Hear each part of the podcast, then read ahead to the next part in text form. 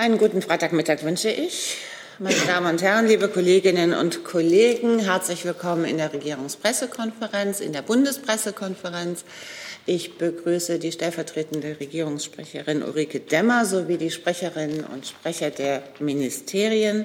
Und traditionell starten wir ja am Freitag mit den Terminen der Kanzlerin. Ganz genau. Auch von mir einen schönen guten Tag. Am Montag, den 15. November, nimmt die Bundeskanzlerin am virtuellen globalen WHO-Evidenzgipfel teil. Da wird sie um 14.15 Uhr einen Impulsvortrag zum Thema Schlussfolgerungen aus der Covid-19-Pandemie, Doppelpunkt Verstärkung der Wissenschaftsnutzung für die Politikgestaltung halten. Der WHO-Evidenzgipfel findet vom 15. bis zum 17. November in virtuellem Rahmen statt. Auf dem Gipfel treffen sich globale Experten und Interessenvertreter, um den Stand und die Perspektiven einer evidenzbasierten Gesundheitspolitik und Entscheidungsfindung über die Pandemie hinaus zu ermitteln. Am Montagabend wird die Bundeskanzlerin den ehemaligen Präsidenten der Europäischen Kommission, José Manuel Barroso, im Bundeskanzleramt empfangen. Inhalt des Gesprächs werden vor allen Dingen europapolitische Themen sein. Pressestatements sind hier nicht geplant. Am Dienstag, den 16. November, nimmt die Bundeskanzlerin am diesjährigen Arbeitgebertag der Bundesvereinigung der deutschen Arbeitgeberverbände BDA in Berlin teil. Gegen 10.30 Uhr wird sie dort eine Rede halten. Darin wird sie auf die wirtschafts- und arbeitsmarktpolitische Lage eingehen. Am Mittwoch, den 17. November, wird die Bundeskanzlerin zu Gast bei der Hauptversammlung des Deutschen Städtetages in Erfurt sein. Dort nimmt sie von 11 bis 11.45 Uhr an der Veranstaltung teil. Ab 11.10 Uhr wird die Bundeskanzlerin eine Rede halten. Zwischen 11.30 Uhr und 11.45 Uhr findet dann ein Podiumsgespräch mit der Bundeskanzlerin und Oberbürgermeister Jung, dem Präsidenten des Deutschen Städtetages, statt. Der Deutsche Städtetag ist eine der drei kommunalen Spitzenverbände und vertritt die Interessen aller kreisfreien und der meisten kreisangehörigen Städte. Die Hauptversammlung des Deutschen Städtetages findet alle zwei Jahre statt und steht dieses Jahr unter dem Motto, was das Leben ausmacht, die Städte in Deutschland. Am Donnerstag, den 18. November 2021, also am Donnerstag, werden Bundeskanzlerin Merkel und Vizekanzler Scholz um 13 Uhr mit den Regierungschefinnen und Chefs der Länder zusammenkommen, um über die aktuelle Lage der Corona-Pandemie zu beraten. Das Treffen wird als Videokonferenz stattfinden und anschließend wird wie gewohnt die Presse informiert. Über Details informieren wir Sie dann noch. Und am Freitag empfängt die Bundeskanzlerin NATO-Generalsekretär Jens Stoltenberg um elf zu einem Gespräch im Bundeskanzleramt. Im Mittelpunkt dieses Gesprächs werden aktuelle sicherheitspolitische Fragen sowie die Aktualisierung des strategischen Konzepts der Allianz stehen. Und damit sind wir durch. Hey Leute, politischer Journalismus muss nicht kommerziell oder öffentlich-rechtlich sein. Podcasts müssen nicht durch grässliche Werbung finanziert sein. Jung Naiv ist der beste Beweis dafür. Damit das so bleibt, unterstützt uns einfach finanziell. Danke vorab und jetzt geht's weiter. Dann schließen wir eine Terminankündigung bzw. eine Reiseankündigung aus dem Auswärtigen Amt an. Ja, Außenminister Maas wird am Montag nach Brüssel reisen und dort am Vormittag am Treffen der EU-Außenministerinnen und Außenminister teilnehmen. Auf der Tagesordnung des RFAB stehen eine politische Aussprache zum Thema westlicher Balkan, eine politische Aussprache über die verschiedenen Krisen in der Sahelregion und unter dem äh, Tagesordnungspunkt aktuelle Angelegenheiten dann die Situation in und an den Grenzen von Belarus. Hierzu hatte Außenminister Maas ja gestern im Deutschen Bundestag äh, bereits weitere konkrete Maßnahmen angekündigt. Vor Beginn des Außenministertreffens wird es um 9 Uhr wie üblich ein Auftaktstatement des Außenministers geben und das können Sie ähm, auch wie das immer so ist, äh, über unsere Kanäle verfolgen in den sozialen Medien. Nach dem Treffen der EU-Außenministerinnen und Außenminister, das heißt am frühen Nachmittag, circa 13.30 Uhr, 14 Uhr, folgt dann ein Treffen der ähm, EU-Außenministerinnen und Außenministern mit den Ländern der östlichen Partnerschaft. Schwerpunkt liegt hier auf der Vorbereitung des Gipfels zur östlichen Partnerschaft im Dezember. Am Rande dieses Treffens wird Außenminister Maas voraussichtlich gemeinsam mit seinem französischen Amtskollegen Le Drian ein Gespräch mit dem ukrainischen Außenminister Kuleba führen. Und am Abend, äh, Montagabend, schließt sich dann ein gemeinsames Treffen aller EU-Außenministerinnen und Außenminister und auch der EU-Verteidigungsministerinnen und Verteidigungsminister an. Schwerpunkt dieses Treffens ähm, ist äh, die Vorstellung eines Entwurfs für ein neues sicherheitspolitisches EU-Grundlagendokument, den sogenannten strategischen Kompass, durch den EU-Außenbeauftragten Borrell. Gibt es Fragen zur Reise des Außenministers? Herr Jolper? Ja, Frau Sasse, äh, es geht ja um die äh, eventuellen Sanktionen gegen Fluggesellschaften. Damit Sie mich nicht auf die EU verweisen, frage ich, ich weiß nicht, ob es Sie die richtige Ansprechpartnerin sind, auf welche Grundlage kann Deutschland Landerechte für ausländische äh, Fluglinien verweigern? Da müsste ich tatsächlich an die Kollegen verweisen. Wer könnte das? Das BMVI. Das ist eine verkehrsrechtliche Angelegenheit. Ist denn das Verkehrsministerium ja? Ich kann, kann, aber vielleicht die Gelegenheit nutzen, um grundsätzlich ähm, zu den ähm, Airlines äh, noch mal was zu sagen. Wir hatten das ja bereits in den vergangenen Regierungspressekonferenzen hier an dieser Stelle äh, thematisiert. Wir befinden uns im Gespräch mit, äh, das hatte ich schon ausgeführt, mit den Herkunfts- und Transitstaaten und auch mit verschiedenen Fluggesellschaften zu dem Thema, dass äh, von Fluggesellschaften Migrantinnen und Migranten nach Belarus transportiert werden. Das Schicksal, das sie dort erleiden, das hatten wir auch an dieser Stelle schon mehrfach ausgeführt. Und diese Gespräche äh, dauern an und zeigen, so haben wir zumindest heute einige Erkenntnisse bereits Erfolg. Haben Sie weitergehend noch eine Fragestellung? Bitte?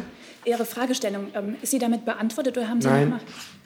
Ich möchte wissen, auf welcher Grundlage, in welchen Fällen kann Deutschland von sich aus ausländische, den ausländischen äh, Luftfahrtunternehmen die Landerechte in Deutschland zu verweigern. Vielleicht grundsätzlich, ohne jetzt auf den Einzelfall an der Stelle einzugehen, gibt es natürlich verschiedene Mechanismen. Einmal natürlich auf EU-Ebene verschiedene Abkommen, die ausgehandelt sind. Und ansonsten gibt es natürlich bilaterale Abkommen, die mit den jeweiligen Mitgliedstaaten ausgehandelt sind. Sowas ist natürlich immer ein bilaterales Abkommen, was man natürlich dementsprechend in Augenschein nehmen müsste. Äh, darf denn äh, dieses bilaterale Abkommen von einer Seite, von deutscher Seite, einfach gekündigt werden, ohne Angabe von Gründen? Zu den Gründen selbst, da es natürlich außenpolitische Themen sind, kann ich natürlich da keine Stellung nehmen. Aber man müsste sich natürlich da natürlich einen Diskursprozess geben, um so, solche Abkommen ähm, in Augenschein zu nehmen. Herr Alter. Darf ich vielleicht noch einen Satz ergänzen, weil wir über die Fluggesellschaften reden? Äh, meine Kollegin aus dem Auswärtigen Amt hat es ja bereits angedeutet.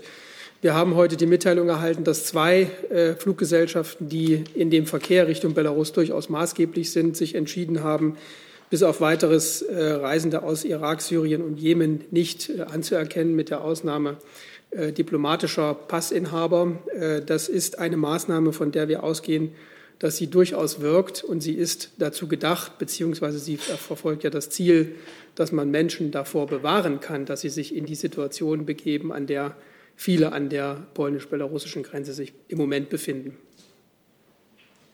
Herr Rinke. Ja, wenn wir beim Thema Belarus bleiben, auch eine Frage ans Auswärtige Amt. Es hat ja zwei Telefonate der Kanzlerin mit Herrn Putin gegeben. Da hat es ja meistens dann auch noch so Nachwirkungen. Aber stellen Sie irgendwie fest, äh, dass die russische Seite auf die belarussische Seite einwirkt, um ähm, diese Probleme in dem Grenzgebiet Polen-Belarus äh, mit den Migranten in irgendeiner Art und Weise zu lösen? Zu den Telefonaten der Kanzlerin kann Frau Demmer vielleicht noch ergänzen. Aber vielleicht noch mal zur Klarstellung hier an dieser Stelle. Wir haben schon mehrfach betont, Unseren Erkenntnissen nach wird die Schleusung der Flüchtlinge und Migranten aktiv vom, Regime, aktiv vom Regime in Minsk gesteuert. Wir sprechen selbstverständlich auch in, äh, mit Russland, ähm, um dabei mitzuhelfen, die alarmierenden Missstände abzustellen und auch die Schleusertätigkeiten klar zu verurteilen, gerade auch im Interesse der betroffenen Menschen. Herr Seibert hatte das an dieser Stelle auch schon in dieser Woche ausgeführt, aber Frau Demmer, vielleicht möchten Sie. Ja, ich kann nur noch mal bestätigen, dass die Bundeskanzlerin, wie wir Ihnen ja auch zur Kenntnis gebracht haben, äh, noch mal mit äh, dem russischen Präsidenten Putin über die gegenwärtige Situation an der Grenze, an der belarus-polnischen Grenze telefoniert hat. Die Bundeskanzlerin hat darin betont, dass die Situation durch das belarussische Regime herbeigeführt worden ist, dass wehrlose Menschen zu einem hybriden Angriff gegen die Europäische äh, Union instrumentalisiert werden. Die Bundeskanzlerin hat den russischen Präsidenten gebeten, auf das äh, dortige Regime einzuwirken und ihm klarzumachen, dass dieses Vorgehen so nicht bestehen bleiben kann.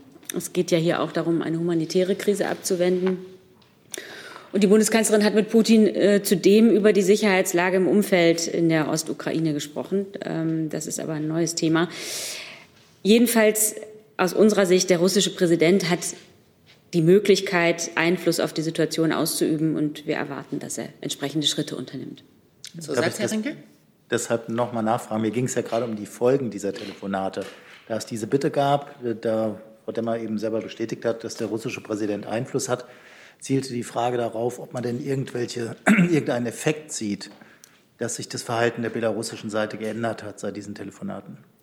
Ich kann Ihnen hierzu an dieser Stelle keine Beobachtungen mitteilen, aber wir werden selbstverständlich auch das ähm, russische Verhalten am Montag im Rahmen des EU-Außenministerinnen und Außenministertreffens thematisieren.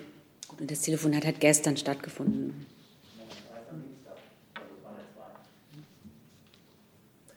Herr Jessen.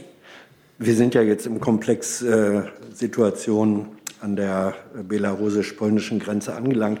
Äh, Frage ans Auswärtige Amt. Es hatte den Vorschlag oder die Anregung gegeben, ähm, dass Flüchtlinge in der Ukraine möglicherweise ähm, zeitweise untergebracht werden könnten, durch dort Asylverfahren durchlaufen.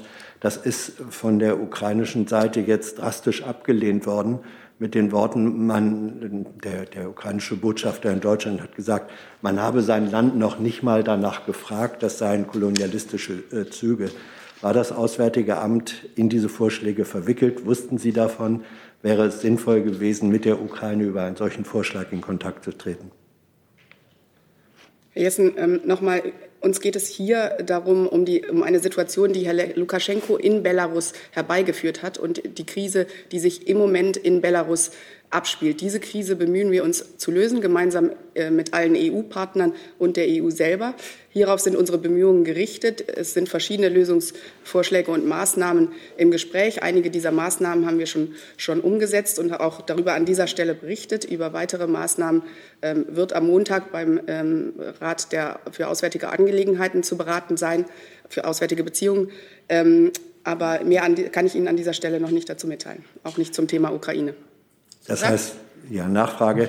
Das heißt, äh, ob die Einbeziehung der Ukraine in ein solches Lösungspaket, wo es ja eben doch auch um die Situation der Menschen, äh, die da als Geiseln praktisch im Niemandsland, wenn man so will, äh, festgesetzt sind, um denen zu helfen, ob die Ukraine da einbezogen werden kann, ist noch nicht entschieden aus Sicht des Auswärtigen Amtes oder ist das ein möglicher Partner?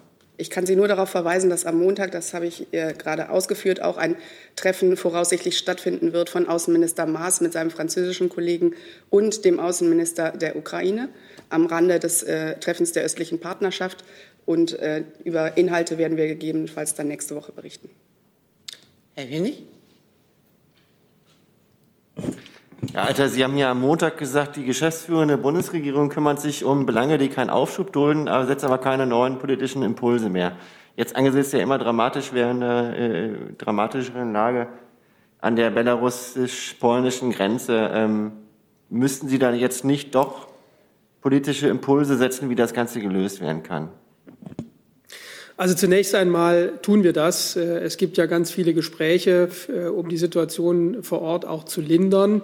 Der Bundesinnenminister wird heute um 13.30 Uhr mit seinem polnischen Amtskollegen äh, nochmal telefonieren und sich über die aktuelle Lage erkundigen und auch weitere Maßnahmen besprechen. Und zudem haben wir die Information erhalten, das ist natürlich nicht immer nur das Wirken des BMI, sondern der gesamten Bundesregierung, dass zumindest gestern die belarussischen Grenzbehörden für IOM und UNHCR die Möglichkeit eingeräumt haben, äh, mit Hilfsgütern in die Grenzgebiete vorzudringen. Das heißt also, das, was wir am äh, Anfang der Woche gesagt haben, dass wir es für wichtig halten, äh, dass es für die Menschen vor Ort human zugeht und dass man ihnen Hilfe leisten muss vor Kälte und auch Lebensmittel zur Verfügung stellen muss, da ist ein Schritt getan, der durchaus als positiv zu bewerten ist.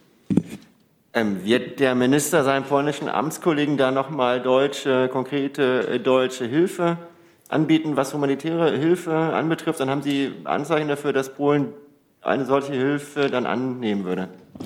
Ähm, ich kann das Gespräch im Moment nicht vorwegnehmen, aber wir haben äh, vor, äh, nach dem Gespräch auch noch mal öffentlich über die Inhalte zu berichten. Herr Jung. Da ich vom Herrn Scholz gestern auch keine Antwort dazu bekommen habe, probiere ich es nochmal mit Frau Demmer und Herrn Alter. Äh, zum Spiel bzw. zur Erpressung von Herrn Lukaschenko. Das belarussische Regime geht ja davon aus, äh, das ist ja deren Kalkül, dass man in der EU die paar tausend Menschen einfach nicht haben will. Stimmt dieses Kalkül Lukaschenkos nicht angesichts der aktuellen Reaktion? Also äh, ganz allgemein kann ich sagen, bevor Frau Sasse da jetzt noch was zu sagt, ähm, Polen, Lettland, Litauen sind da in einer sehr schwierigen, schwierigen von äh, Belarus provozierten Lage und haben selbstverständlich äh, die volle Unterstützung der europäischen Partner äh, und Institutionen, auf die sie da zählen können. Ja, aber Polen reagiert ja so, man will die Menschen nicht haben. Man versucht sie mit Militär, mit Zäunen äh, und so weiter abzuhalten. Die Frage ist, stimmt Lukaschenkos Kalkül nicht, dass die EU diese Menschen nicht haben will?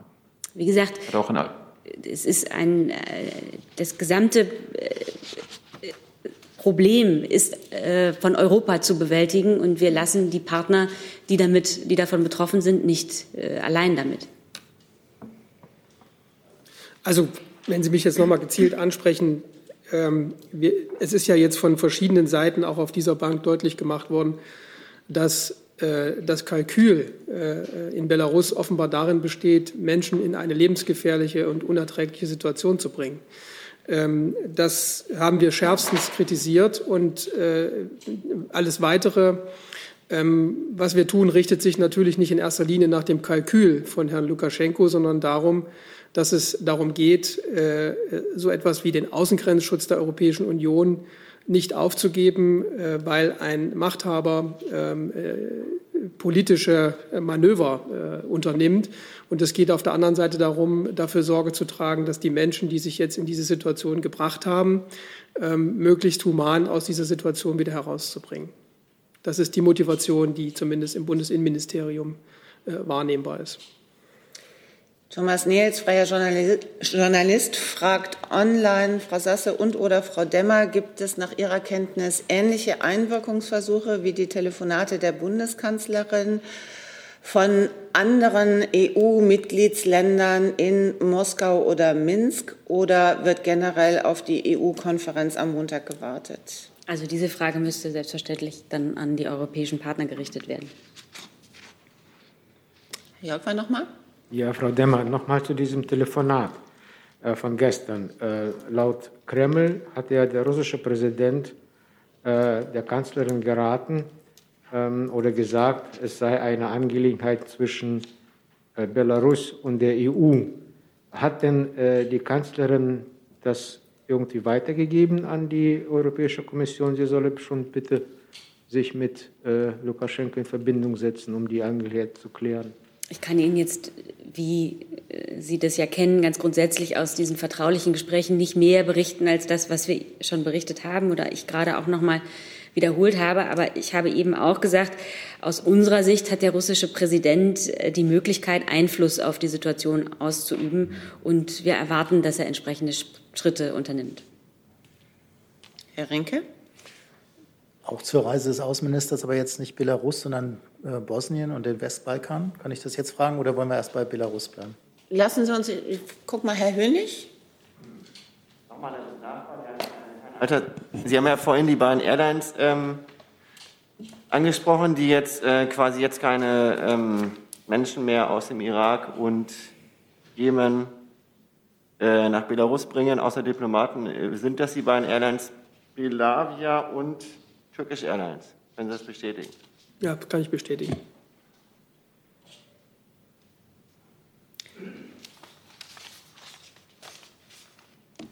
Bezog sich jetzt Ihre Frage, Herr Rinke, auf die Reise des Außenministers oder auf das? Ja, Frau Sass hat ja gesagt, dass es verschiedene okay. Themen gibt und äh, ein Thema ist der Westbalkan und deswegen mhm. hätte ich ganz gerne gefragt, äh, Frau Sasse, wie Sie und wie die Bundesregierung die Lage in Bosnien im Moment einschätzt. Da gab es ja letzte Woche Besorgnis. Äh, ist die größer geworden, dass das Land zerfallen kann und dass die bosnischen Serben ähm, äh, ja, eine Sezession vorantreiben. Ja, vielen Dank, Herr Rinke. Ähm, wie gesagt, es wird so sein, dass der westliche Balkan auch ein äh, Thema auf der Tagesordnung der, des Treffens am Montag sein wird. Und äh, es geht unter anderem darüber, darum, dass sich die Außenministerinnen und Außenminister beraten wollen und darüber austauschen wollen, ähm, wie man angesichts, äh, welche Schritte man angesichts der steigenden Herausforderungen in der Region unternimmt. Es ist tatsächlich so, äh, Sie haben den Bericht des Hohen Repräsentanten Schmidt von letzter Woche angesprochen. Ähm, wir teilen die große Sorge über die innenpolitische Lage in Bosnien-Herzegowina, die in diesem Bericht zum Ausdruck kommt, insbesondere mit Blick auf eine Reihe von Ankündigungen durch die bosnisch-serbische Seite. Die Bundesregierung bekennt sich äh, zur Souveränität und zur ter territorialen Integrität Bosnien-Herzegowinas, Rufe nach Abspaltung und äh, Schritte zur Schwächung des Gesamtstaats, wie sie aktuell von der Republika Srpska und insbesondere Milorad Dodik, dem serbischen Mitglied der Dreierpräsidentschaft, erfolgen, sind vollkommen unverantwortlich und inakzeptabel. Bosnien-Herzegowina wird dadurch in seiner Entwicklung zurückgeworfen und es besteht die Gefahr einer dauerhaften Krise. Leidtragende sind vor allem die Menschen vor Ort, insbesondere in der Republika Srpska. All dies gefährdet nicht nur die Stabilität Bosnien-Herzegowinas, sondern ähm, der gesamten Region und läuft auch dem Dayton-Friedensabkommen zuwider. Wir beraten uns sehr eng mit unseren Partnern und in der EU, äh, auch mit den USA und weiteren Partnern des Friedensimplementierungsrats. Ähm, wie wir einer solchen Entwicklung entgegenwirken können. Darf ich kurz nachfragen? Ja. Nun hat der Ruhe-Repräsentant ja auch am Wochenende im Interview mit Reuters gefordert, dass Geldzahlungen äh, an Bosnien und vor allem an die ähm, serbische Teilrepublik künftig an Konditionen geknüpft werden sollten. Das war eine Aufforderung auch an die EU. Ist das Teil der Vorschläge, dass die Bundesregierung überlegt, Geldzahlungen entweder an Konditionen zu knüpfen oder möglicherweise äh, ganz einzustellen? Auf Details äh, solcher Gespräche ähm, kann ich leider nicht eingehen, Herr Rinke, da solche Gespräche wie immer vertraulich ähm, geführt werden. Ähm, aber es gibt eine Reihe von Vorschlägen und Ideen, äh, die wir mit unseren Partnern äh, besprechen. Und wie gesagt, äh, wir teilen die Sorge, äh, die, der, die Herr Schmidt zum Ausdruck gebracht hat in seinem Bericht nehme an, die Antwort wird sich ein bisschen doppeln, aber ich möchte die Frage trotzdem noch mal vorlesen von Heitam Ayash online. Viele Berichte weisen auf den Ernst der Lage in Bosnien durch Androhungen von Militäraktionen der Serben gegen Kroaten und Muslime hin. Gibt es Bemühungen für die Bundesregierung oder von der Bundesregierung, den Riss zu heilen?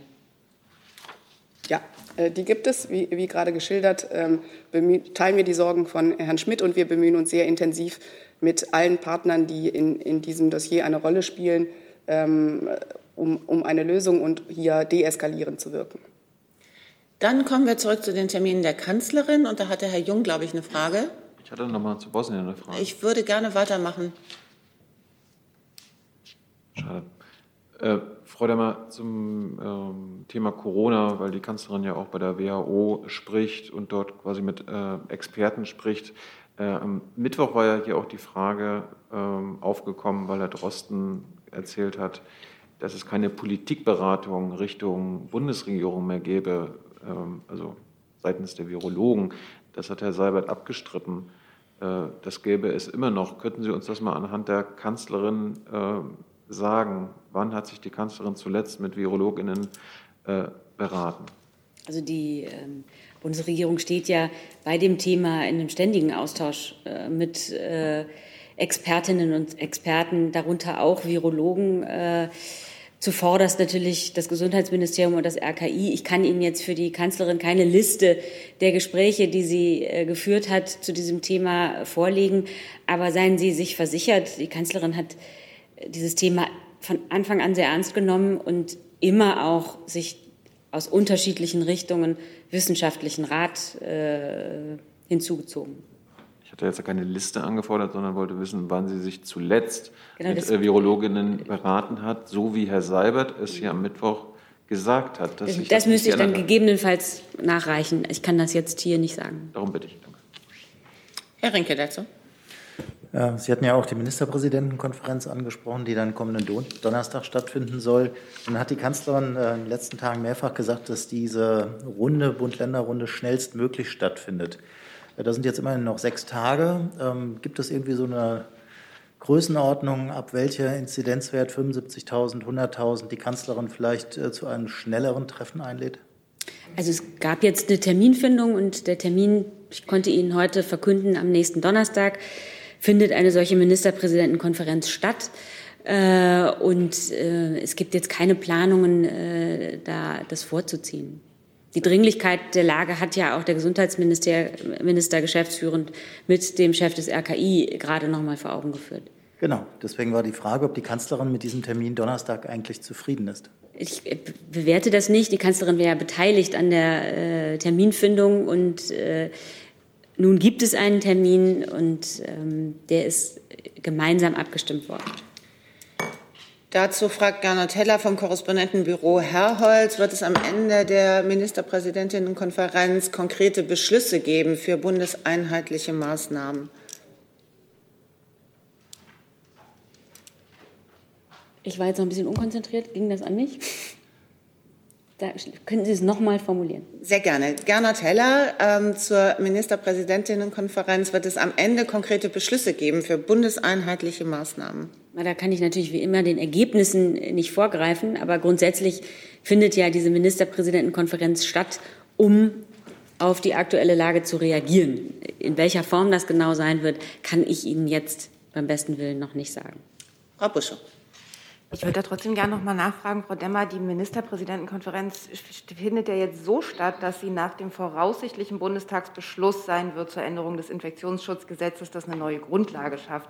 Deswegen können Sie vielleicht sagen, worüber äh, schon absehen, worüber konkret dann gesprochen wird, wie auf Grundlage dieses Gesetzes etwas bundeseinheitlich gemacht wird oder Gibt es ganz andere Themen, wie zum Beispiel die Auffrischungsimpfung? Das kann ich Ihnen tatsächlich hier noch nicht sagen. Also ich kann Ihnen nicht sagen, was konkret dort besprochen wird. Anlass ist selbstverständlich die aktuelle Lage. Und auch die parlamentarischen Beratungen zu dem von Ihnen angesprochenen Gesetz sind ja noch nicht abgeschlossen. Also insofern ist das in jeder Hinsicht zu früh zu sagen, was genau auf dem Themenzettel stehen wird. Zusatz, Frau Buschow? Äh, zu Corona, aber es ist dann nicht mehr zur Ministerpräsidentenkonferenz. Also Herr Reitschuster zur Ministerpräsidentenkonferenz? Dann machen wir es jetzt auf. Die andere Frage, die ich habe, ist zum Thema Impfpflicht für bestimmte Personengruppen, nämlich solche, die mit vulnerablen Menschen Kontakt haben. Da gibt es immer mehr Forderungen danach, auch von Berufsverbänden inzwischen. Und der Deutsche Ethikrat hat die Bundesregierung dazu aufgefordert, solch eine Impfpflicht, für eine begrenzte Impfpflicht ähm, zu prüfen. Deswegen die Frage vielleicht in erster Linie auch an Frau Demmer. Wie beurteilt die Kanzlerin das? Sieht sie das noch als ihre Aufgabe, das zu prüfen oder ans BMG, wenn es ergänzen kann? Also da hat ja auch Seibert am Mittwoch äh, schon zugesprochen. In den letzten Wochen hat die öffentliche Debatte über genau eine solche berufsbezogene Impfpflicht äh, an Intensität gewonnen. In einigen europäischen Ländern ist sie auch eingeführt worden. Das ist nachvollziehbar, denn natürlich gibt es Bereiche, wo Mitarbeitende in besonders, besonderer beruflicher Verantwortung stehen. Dazu gehört zum Beispiel auch ärztliches, pflegendes Personal, aber natürlich auch mobile Pflegedienste, Sozialdienste, Hauswirtschaft, Mitarbeiter in Behindertenwerkstätten. Diese Menschen tragen natürlich eine besondere Verantwortung dafür, dass die zu versorgenden Menschen, äh, die sich ihnen voll und ganz anvertrauen, keinen gesundheitlichen Gefahren ausgesetzt werden. Und diese Verantwortung gegenüber den Menschen geht auch einher mit einer verantwortungsbewussten Entscheidung, ob ich mich dann impfen lasse oder nicht.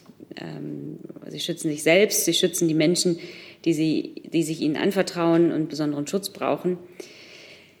Deshalb hier nochmal der Appell im Grunde an alle, aber natürlich ganz besonders an äh, diese Berufsgruppen. Bitte lassen Sie sich impfen. Die Bundesregierung hat sich ganz explizit, das haben wir hier immer wieder gesagt, dafür ausgesprochen, dass es in Deutschland keine allgemeine Impfpflicht gibt, sondern dass wir auf die guten Argumente und Freiwilligkeit setzen und darauf, dass alle Bürgerinnen und Bürger eine verantwortungsvolle Entscheidung treffen. Trotzdem müssen wir natürlich den Schutz für die besonders vulnerablen Gruppen gewährleisten. Hier müssen Schutz- und Hygienekonzepte in Alten- und Pflegeeinrichtungen dann ein besonders hohes Niveau haben. Und in Pflegeeinrichtungen äh, gibt es deshalb jetzt verkünftig verpflichtende Tests äh, und das auch für Geimpfte und Genesene. Das gilt hier für Personal, aber eben auch für die Besucher. Ein, dieser Beschluss ist ja gerade erst gefasst worden am 5. November von der Gesundheitsministerkonferenz. Herr Reitschuster. Eine Lernfrage an das Gesundheitsministerium. Laut RKI-Webseite ist es so, dass ein Impfdurchbruch dann vorliegt, wenn jemand positiv getestet ist und Symptome hat. Wenn ich mich richtig erinnere, auch laut RKI-Webseite, wenn jemand ganz normal ungeimpfter getestet wird, auch ohne Symptome, bei positiven Test gilt er als infiziert. Nun bin ich kein Statistiker, aber wenn ich das gegenüberstelle, muss das ja zu einer gewissen Verzerrung bei den Zahlen führen. Also wenn im einen Fall nur mit Symptomen jemand als krank gilt, im anderen Fall auch ohne Symptomen. Wird das irgendwie rausgerechnet oder wie geht man damit um? Danke. Das wäre eine wunderbare Lernfrage gewesen, die Sie an Herrn Wieler äh, hätten stellen können vor einer Stunde. Ähm, die genauen Be Berechnungsgrundlagen kann ich Ihnen an der Stelle im Moment auch ad hoc nicht sagen. Das müssten wir dann äh, nachreichen. Die Frage hatte ich an Herrn Wieler gestellt, die wurde leider nicht äh, beantwortet, aber Sie werden das nachreichen. Ja? Das kann ich gerne tun. Danke.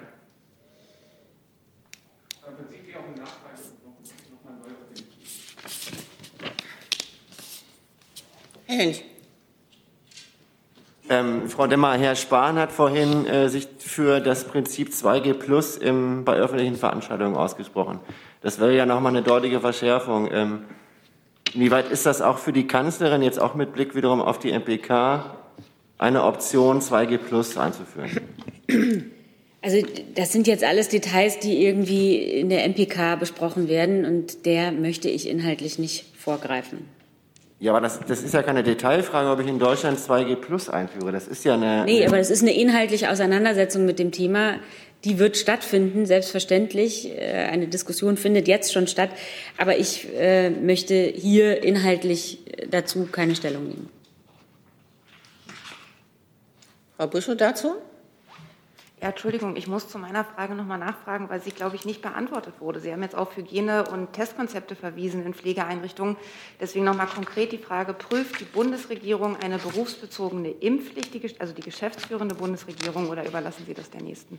Ich hab, kann das nochmal zusammenfassend sagen. Ich habe darauf hingewiesen, dass natürlich diese Berufs Berufsgruppen einer besonderen Verantwortung unterliegen und dass jetzt zunächst der Schritt gegangen worden ist, ja gerade erst äh, besondere Hygienekonzepte und ähm, Schutzkonzepte in diesen vulnerablen Bereichen äh, ähm, wirken zu lassen. Und das sind zunächst verpflichtende Tests, und zwar für alle, die da ein- und ausgehen. Eine Frage von Verena Gleitzmann, ORF, zur Einstufung Österreichs als Hochrisikogebiet. Warum erachten Sie diesen wieder doch sehr drastischen Schritt als notwendig und was bedeutet die damit einhergehende Reisewarnung für den Wintertourismus, vor allen Dingen für das Reisen mit Kindern? Also wenn ich anfange vielleicht, ähm, ja, also es wird ja wöchentlich, das ist bekannt, die Situation in allen äh, Nachbarländern und darüber hinaus sehr detailreich von der Bundesregierung und dem RKI beobachtet und bewertet. Und ähm, man hat jetzt eben auch Österreich auf die Liste der Risikogebiete genommen. Ähm, aus den unterschiedlichen Gründen, sehr hohe Inzidenzen, äh, da spielen andere Faktoren eine Rolle, Testquoten etc. Das können Sie alles auf der Seite des RKIs ja nachlesen. Ähm, was das für die äh, Reise bedeutet, ich kann schwer orakeln, ähm, wie der Winter in Österreich in diesem Jahr ähm, aussehen wird, was die österreichische Regierung plant oder vorhat. Ähm, die Einreisebestimmungen in Deutschland sind klar. Daran hat sich auch jetzt nichts geändert. Dann Herr Jessen. Ich ja. musste mal gucken, welches Mikrofon ja, ja. Sie gut ist. Gefunden. Ähm, in Bezug auf die Pressekonferenz mit Herrn Wieler vorhin, Frage ans äh, BMG und ähm, ans Kanzleramt. Herr Wieler hat gesagt, dass das RKI die zurzeit gültige Regelung, dass doppelt geimpfte nach Kontakt mit positiv äh, erfassten Menschen nicht in Quarantäne müssen, dass das RKI diese Regel überprüfe. Ähm, schließen Sie sich äh, einer Reformnotwendigkeit dieser Regel an, Frau Dom, Herr Frau Demmer? Also die überprüfen sie ja erstmal. Ja. Deswegen kann ich mich, kann ich die Reformnotwendigkeit kann ich ja vor der Überprüfung noch gar nicht äh, bestätigen. Also Sie fragen zu früh, da müssen Sie noch ein bisschen warten. Ja, aber äh, sieht auch die Bundesregierung Anlass für den Sinn einer solchen Überprüfung? Das macht man ja nur dann, wenn man der Meinung ist, die bisherige Regelung ist vielleicht doch nicht das Gelbe vom Ei. Wir würden jetzt die Kompetenz und die Beratungskapazitäten des Robert-Koch-Instituts nie in Frage stellen. Angela Misselberg, Ärztin Nachrichtendienst. Da geht es um die monoklonalen Antikörpermedikamente, die das Bundesgesundheitsministerium vor einem Jahr bevorratet hat. Wie viele sind davon an welchen Stellen bislang in die Versorgung gekommen und ist ab sofort ein breiterer Einsatz geplant? Also die zugelassenen Medikamente sind im Einsatz. Das hat ja heute Morgen auch Herr Spahn an dieser Stelle schon äh, ausgeführt. Die exakte Menge die kann ich gegebenenfalls nachreichen, falls das erforderlich ist. Äh, die habe ich nicht im Kopf. Aber die werden tatsächlich breit in ganz Deutschland eingesetzt. Dann Herr Jung. Frau Sasser, Lernfrage. In wie vielen Ländern gilt Deutschland mittlerweile als Hochrisikogebiet? Da kann ich, Ihnen, kann ich Ihnen eine genaue Zahl im Moment nicht liefern. Wenn wir die nachliefern können, ähm, äh, kann ich das tun. Ich habe allerdings Zweifel, weil sich diese Einstufung natürlich regelmäßig verändert und auch in der Hand der anderen Staaten liegt. Darum wollte ich eine aktuelle Zahl haben. Die können sich natürlich gesagt, immer ändern. Haben Sie, eine, diese, haben Sie eine ungefähre? Wenn wir eine aktuelle Zahl dazu nachliefern können, tue ich das an dieser Stelle. Aber nochmal verweist darauf, dass sich da natürlich die Verhältnisse ändern und nicht in unserer Hand liegen. Ich wollte die heutige haben.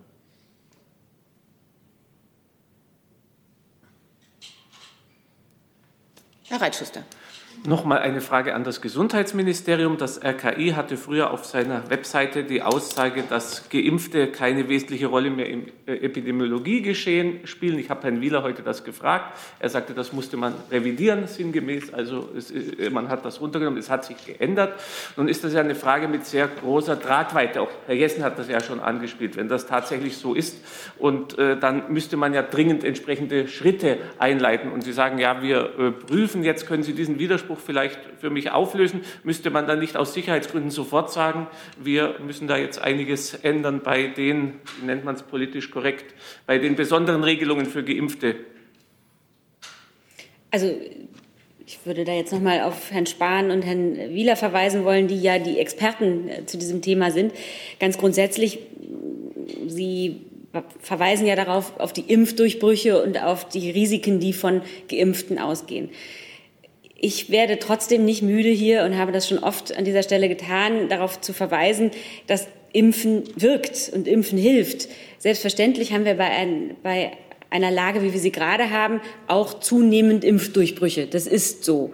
Trotzdem sind die, die geimpft äh, erkranken, erstens haben sie einen sehr viel milderen Verlauf. Das heißt, sie belasten das Gesundheitssystem in der Regel nicht. Und es gibt schon auch einen Unterschied, denn sie erkranken schon auch trotzdem noch deutlich seltener.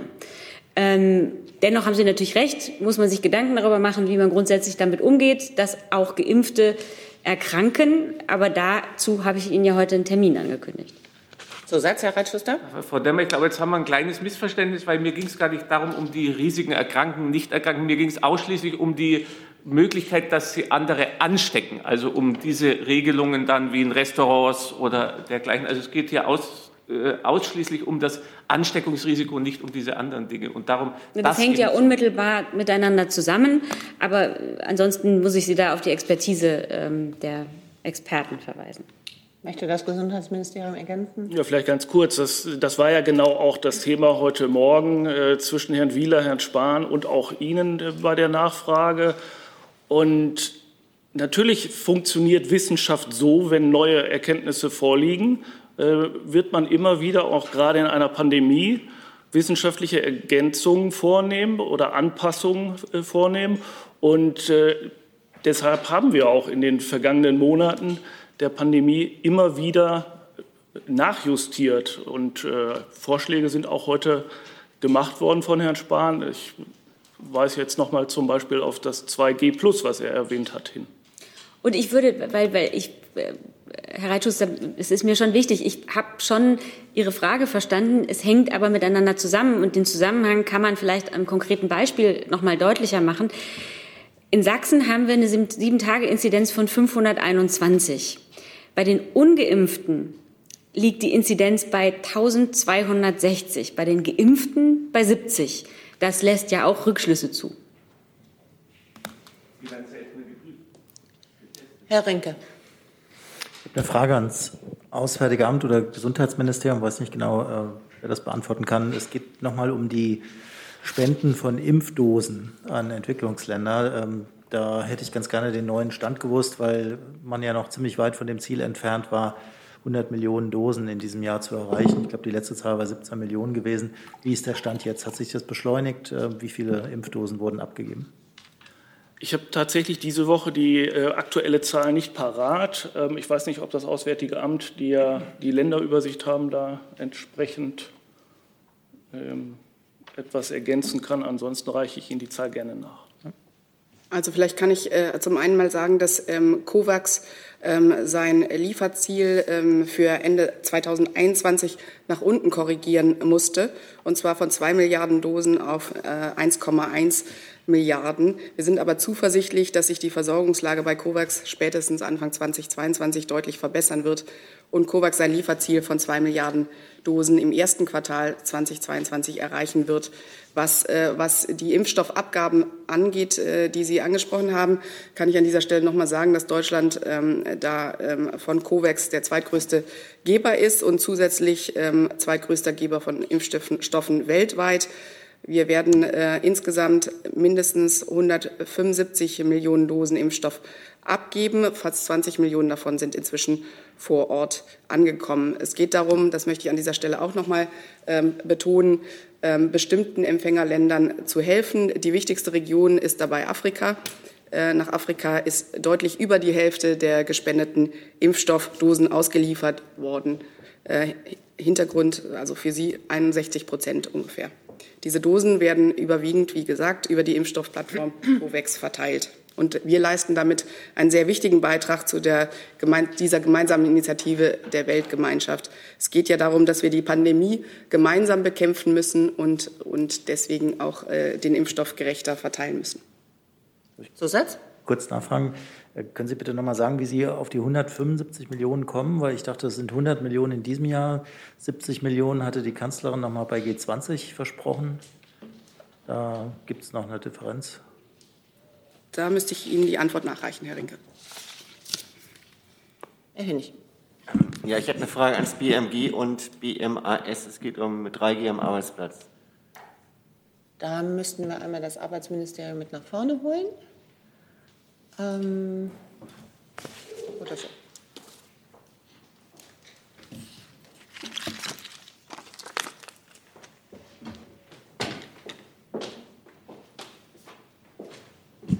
Vielleicht können Sie ähm, generell sagen, wie abwarten, ist bis die Kollegin sich eingerichtet hat. Ja, Dankeschön.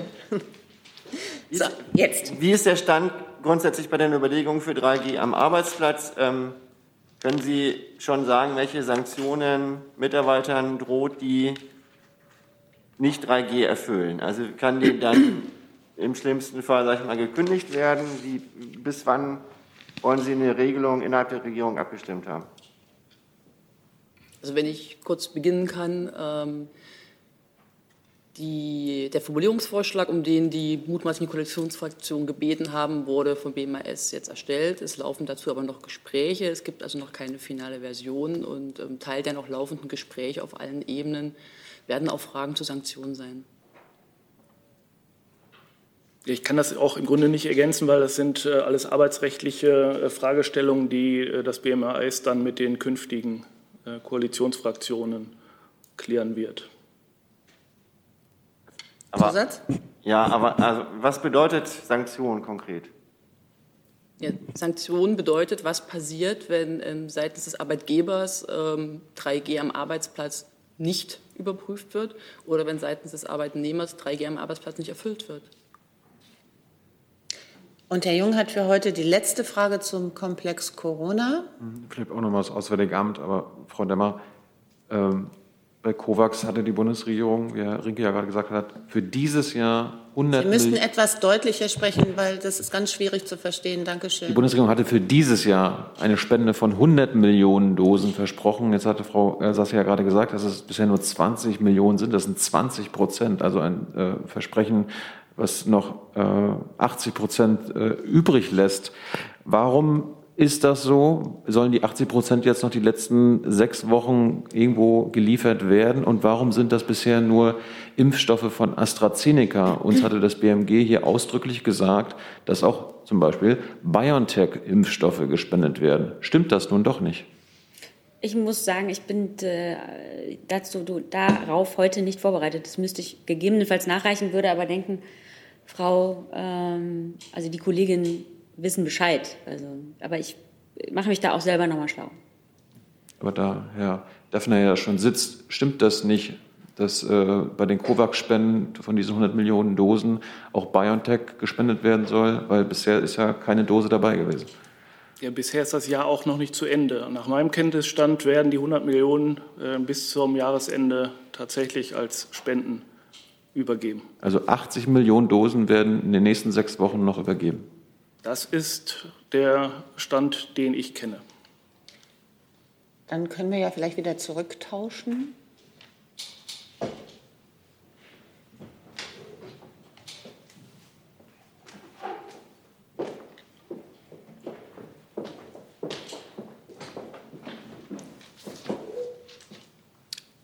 Und Herr Jockmann mit dem neuen Thema, bitte. Ja, ähm, Frau Sasse, ähm, die älteste russische Menschenrechtsorganisation, NGO Memorial, steht auf der Kippe. Die Staatsanwaltschaft fordert den Verbot dieser Organisation. Es gibt auch einen deutschen Ableger davon, Memorial Deutschland. Ähm, wie schätzen Sie äh, diesen Schritt der russischen, äh, äh der russischen Gewalt an, also der russischen Staatsanwaltschaft? Ja, Herr Jolko, da kann ich Ihnen. Entschuldigung. Herr Jolkwa, da kann ich Ihnen im Namen äh, von Außenminister Maas äh, Folgendes zu mitteilen. Allein die Vorstellung, dass Memorial geschlossen werden soll, muss jeden erschüttern, der, der den jahrzehntelangen Einsatz dieser Organisation für Menschenrechte und für die Aufarbeitung von politischer Gewaltherrschaft kennt. Mit mutiger, unermüdlicher Arbeit für die Bürgerinnen und Bürger Russlands hat sich Memorial große Verdienste erworben aber auch für die Beziehungen zwischen Deutschland und Russland ist eine unabhängige, kritische und professionelle Aufarbeitung der Geschichte unschätzbar wichtig, gerade mit Blick auf die von Deutschen gegen Menschen in der Sowjetunion begangenen Verbrechen. Die russische Justiz muss das verbriefte Recht der engagierten Bürgerinnen und Bürger, sich frei in Vereinigungen zusammenzuschließen, schützen. Die politisch motivierte Verfolgung der kritischen Zivilgesellschaft muss aufhören. Zusatz? Das sind starke Worte. Hat der, der Minister auch vor, seinem russischen Kollegen das mitzuteilen oder hat er das schon? Ich kann Ihnen zum jetzigen Zeitpunkt nur dieses Statement von Außenminister Maas vortragen. Anknüpfend vielleicht daran nochmal Anne Delfs zu Bloomberg zu Belarus hat die Bundeskanzlerin gegenüber dem russischen Präsidenten auch ihre Besorgnis über den russischen Truppenaufmarsch an der ukrainischen Grenze zum Ausdruck gebracht. Ich habe alles aus diesem Telefonat berichtet, was ich dazu berichten kann.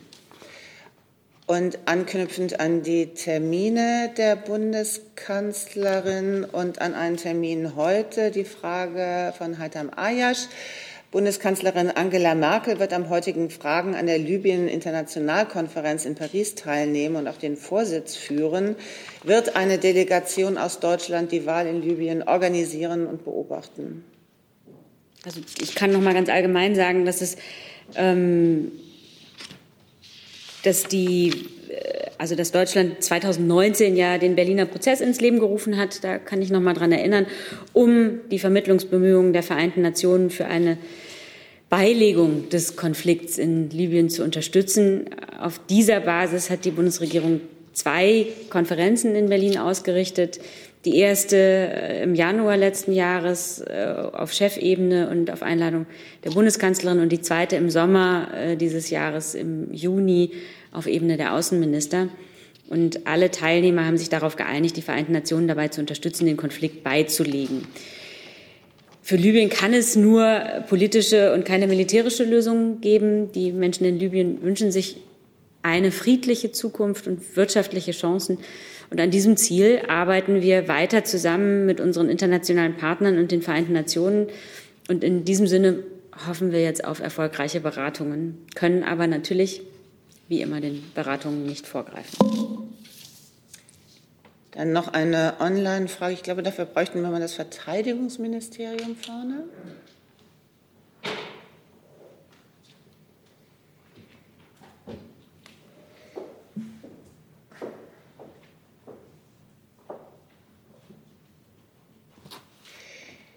Daniel Lücking, ND der Tag. Wie lange dauert derzeit der Prozess, wenn BMVG oder BMZ eine Ortskraft als Visa berechtigt meldet, bis das BMI dem Auswärtigen Amt dann die BMI-Nummer mitteilt?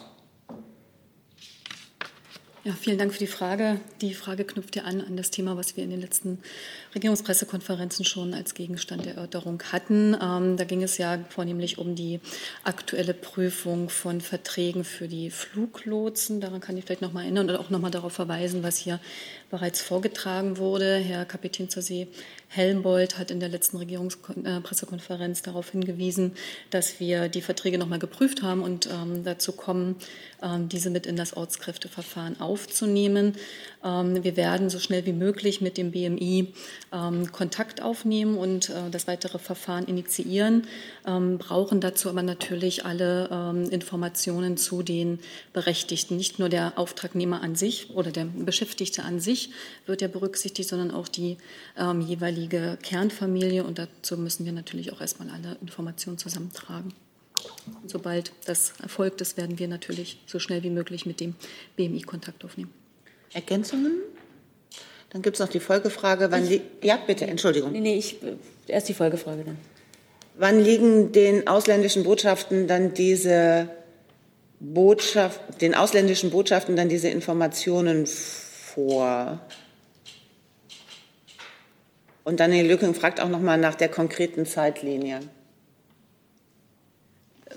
es würde ja voraussetzen, dass wir dann erstmal die Aufnahmezusage haben, wie lange das weitere Verfahren dann in Anspruch nimmt. Wir sind dann natürlich hinterher, aber dazu kann ich heute hier keine Information geben. Okay. Ich würde noch mal Herrn Jung äh, hier schon nachliefern.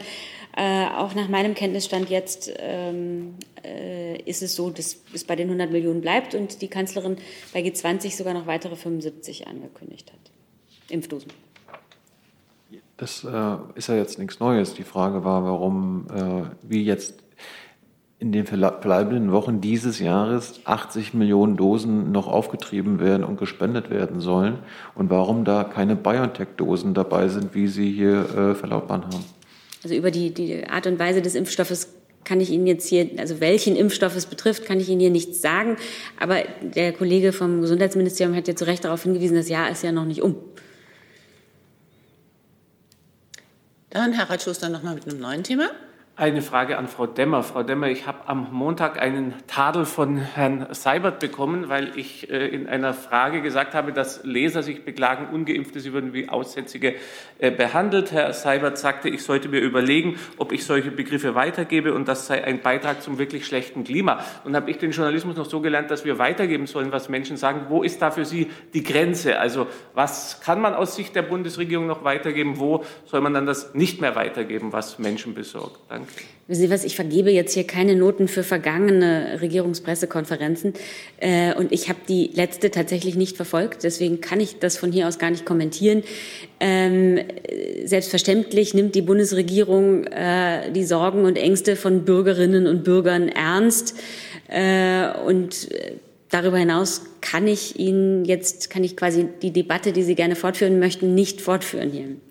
Zusatz? Dann frage ich es ganz allgemein, ganz unabhängig davon. Es gibt einen Spannungsbogen, das ist bekannt, etwas wiedergeben und andererseits keine Panik schüren und dergleichen. Wie sieht die Bundesregierung hier, wo verläuft in der aktuellen Situation aus Sicht der Bundesregierung hier die Grenze? Ich glaube nicht, dass es Aufgabe der Bundesregierung ist, Grenzen zu ziehen äh, äh für äh, Journalisten. Äh, insofern äh, kann ich nur an das Verantwortungsbewusstsein appellieren. Danke. Denn also Journalismus ist gerade in Krisenzeiten und ich würde sagen, wir befinden uns immer noch in einer solchen äh, für Aufklärung äh, und für die Demo Demokratie insgesamt von unerlässlich großer Bedeutung. Herr Rinke? Neues Thema? Geht nicht dazu. Dürfte ich noch eine Frage zu Corona stellen? Ähm, an, geht ans Verteidigungsministerium, weil ich ehrlich gesagt nicht weiß, was da der letzte Stand ist. Es hat ja früher Hilfen äh, von Soldaten gegeben in den Gesundheitsämtern bei der Kontaktnachverfolgung. Nun klagen ja äh, nicht wenige Gesundheitsämter, dass sie eigentlich wieder genauso überfordert sind. Und äh, deswegen hätte ich ganz gerne gewusst, ob die Bundeswehr eigentlich da noch im Einsatz ist und wenn ja, mit wie vielen Personal. Ja, vielen Dank äh, für die Frage. Da kann ich gerne noch mal ein paar aktuelle Zahlen ähm, an Sie weitergeben.